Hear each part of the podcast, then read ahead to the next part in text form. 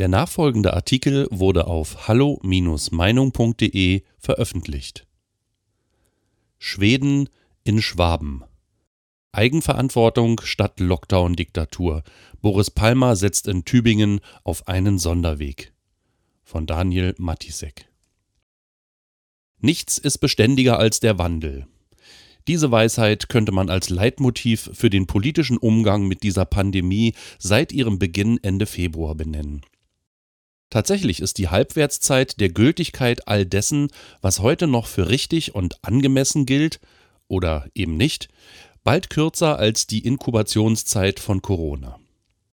Niemand scheint sich mehr daran zu stören oder zu wundern, dass dieselben Politiker binnen weniger Wochen das exakte Gegenteil dessen sagen und tun, was sie uns noch kurz zuvor als vermeintlichen wissenschaftlichen Goldstandard oder Summe der gesammelten Erfahrungswerte angepriesen haben.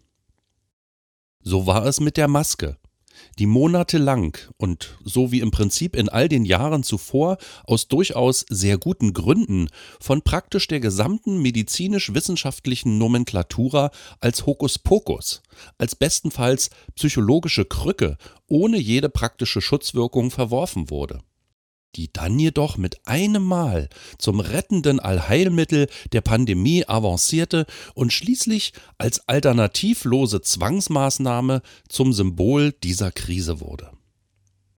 So war es mit den Schulschließungen, die im Frühjahr trotz damals schon zweifelhafter Drosten-Studie als unverzichtbar verfügt wurden, bis sie später dann als gänzlich unbedeutend fürs Infektionsgeschehen erkannt wurden.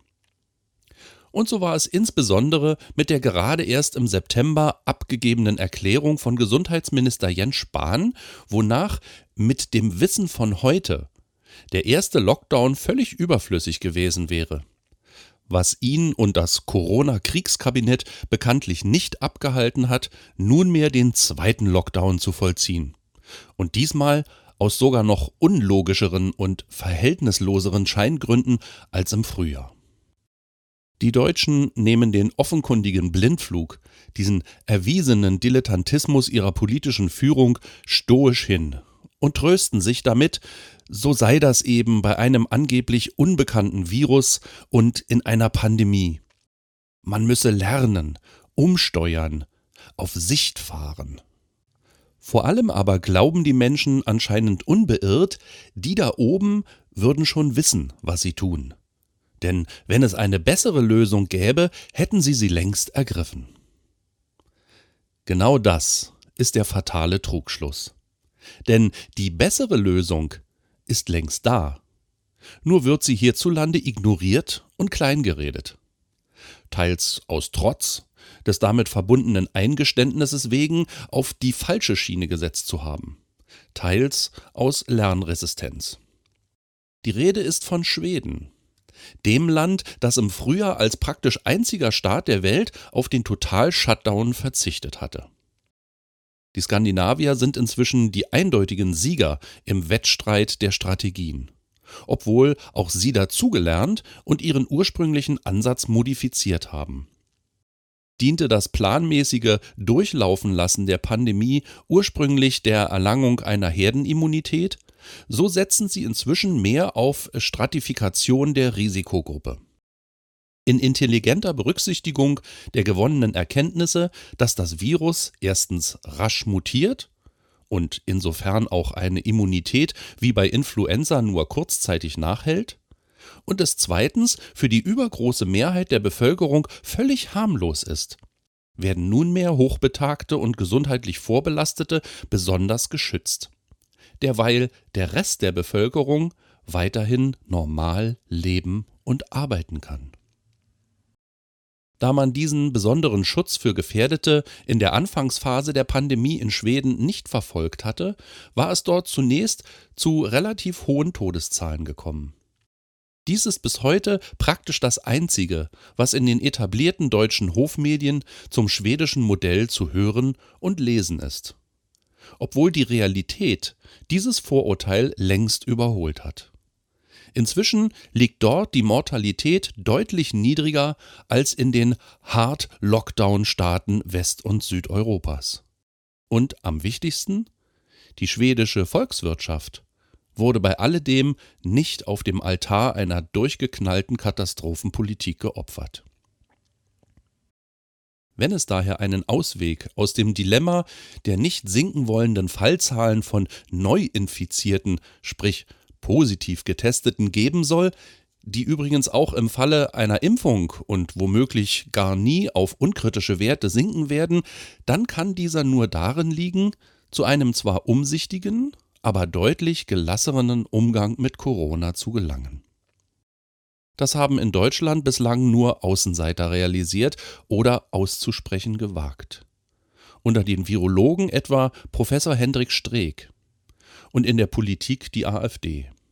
Zuletzt, wenn auch verzagt, vereinzelt auch Stimmen aus der FDP.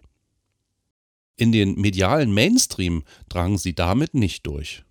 Dort dominieren wie auch in den Talkshows weiterhin die Cassandra-Rufer und Dauerunken von Christian Drosten bis Karl Jens Lauterspahn. Doch ausgerechnet ein Kommunalpolitiker macht jetzt ernst und will den schwedischen Sonderweg zumindest auf lokaler Ebene wagen. Tübingens grünen Oberbürgermeister Boris Palmer.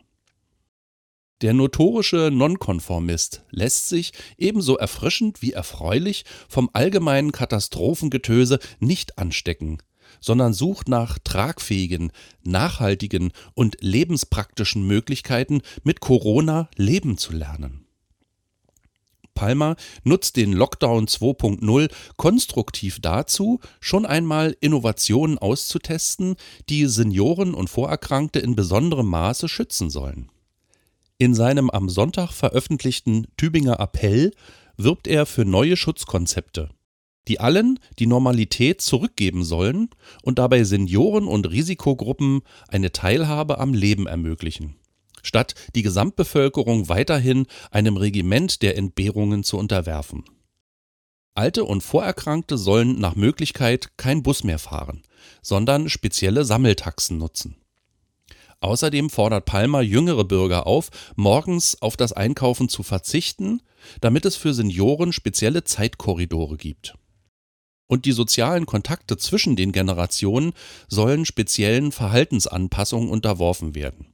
Abstand, Rücksichtnahme, Kontaktbegrenzungen, statt Verboten Stilllegung ganzer Branchen und faktischen Ausgangssperren. Es ist im Ergebnis eine Art Schweden in Schwaben, was Palmer hier umsetzen will.